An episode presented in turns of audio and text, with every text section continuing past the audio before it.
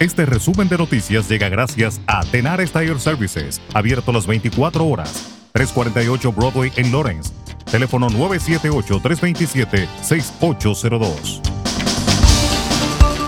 Un ataque digital a una organización de atención médica con sede en Massachusetts puede haber comprometido la información personal de hasta 2 millones de personas, dijeron las autoridades.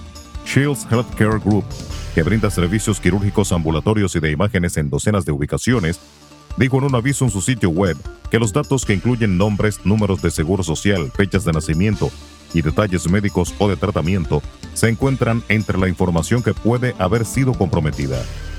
La violación ha sido informada a las fuerzas del orden público federales y a la Oficina de Derechos Civiles del Departamento de Salud y Servicios Humanos de Estados Unidos. No hay evidencia que indique que la información comprometida se haya utilizado para cometer robo de identidad o fraude, dijo Shields en un comunicado este miércoles. En otra información, la Cámara de Representantes de Massachusetts aprobó este miércoles un proyecto de ley que permitiría a los inmigrantes ilegales en el país obtener licencias de conducir estatales en Massachusetts, pese al veto del gobernador republicano Charlie Baker. El voto 119-136 significa que el proyecto de ley ahora se dirige al Senado de Massachusetts, que también podría votar para anular el veto de Baker en el día de hoy. Si el Senado puede reunir la mayoría necesaria de dos tercios a favor de la propuesta, como se esperaba, el proyecto de ley se convertiría en ley a pesar de las objeciones de Baker. Los demócratas tienen mayorías abrumadoras en ambas cámaras. La niña de 11 años Mia Cerrillo, que sobrevivió al tiroteo de la escuela de Uvalde, Texas, reclamó este miércoles seguridad al Congreso y describió la pesadilla de aquel día cuando tuvo que cubrirse con la sangre de un amigo para hacerse la muerta y salvar la vida. Cerrillo intervino en un video ante un comité de la Cámara Baja de Estados Unidos, ante el que testificaron otras víctimas del tiroteo de Uvalde, en el que murieron 19 alumnos y dos profesoras, así como víctimas del ataque racista en Buffalo, Nueva York, que se cobró la vida de 10 personas afroamericanas.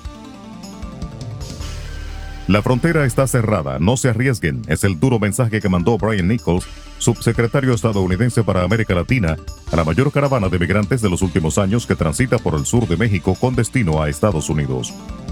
El funcionario explicó que durante la novena cumbre de las Américas, que se celebra esta semana en Los Ángeles, su gobierno busca acuerdos para frenar los flujos migratorios en el continente y está en contacto con varios países para que acojan a los refugiados. La actual crisis alimentaria a la que se enfrentan numerosos países como resultado de la guerra en Ucrania puede convertirse en 2023 en una verdadera catástrofe, según advirtió Naciones Unidas que reclamó a los gobiernos medidas urgentes para evitarlo. La crisis de alimentos de este año es por falta de acceso. La del año próximo puede ser por falta de comida, señaló el secretario general de la ONU, Antonio Guterres, en la presentación de un informe elaborado por la organización sobre el impacto global de la invasión rusa de Ucrania. En la República Dominicana, el Ministerio Público depositó ante la Oficina de Atención Permanente del Distrito Nacional la medida de coerción contra Fausto Miguel Cruz, señalado confeso asesino del ministro de Medio Ambiente y Recursos Naturales Orlando Jorge Mera.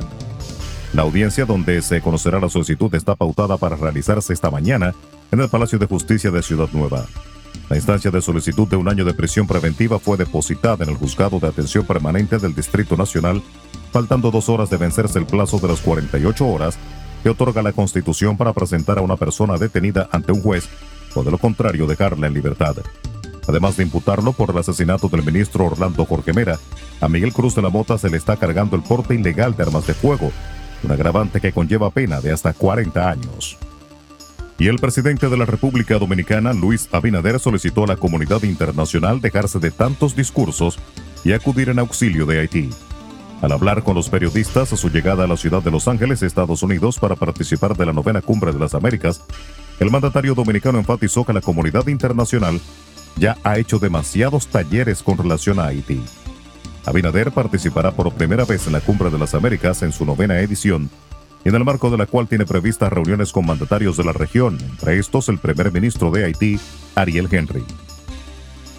Resumen de noticias. La verdad en acción. Jorge Auden. Conduzca seguro confiando el cuidado de sus ruedas a Tenares Tire Services, abierto las 24 horas, los 7 días de la semana. 348 Broadway en Lawrence. Al comprar gomas nuevas, recibe reparación de por vida, además de otros servicios también de por vida. Tenares Tire Services también ofrece alineación y balanceo y autodetailing. Las mejores gomas nuevas y usadas en Tenares Tire Services, con el trato afable de Brian de Peña y su equipo. Tenares Tire Services, 348 Broadway en Lawrence. Teléfono 978-327-6802.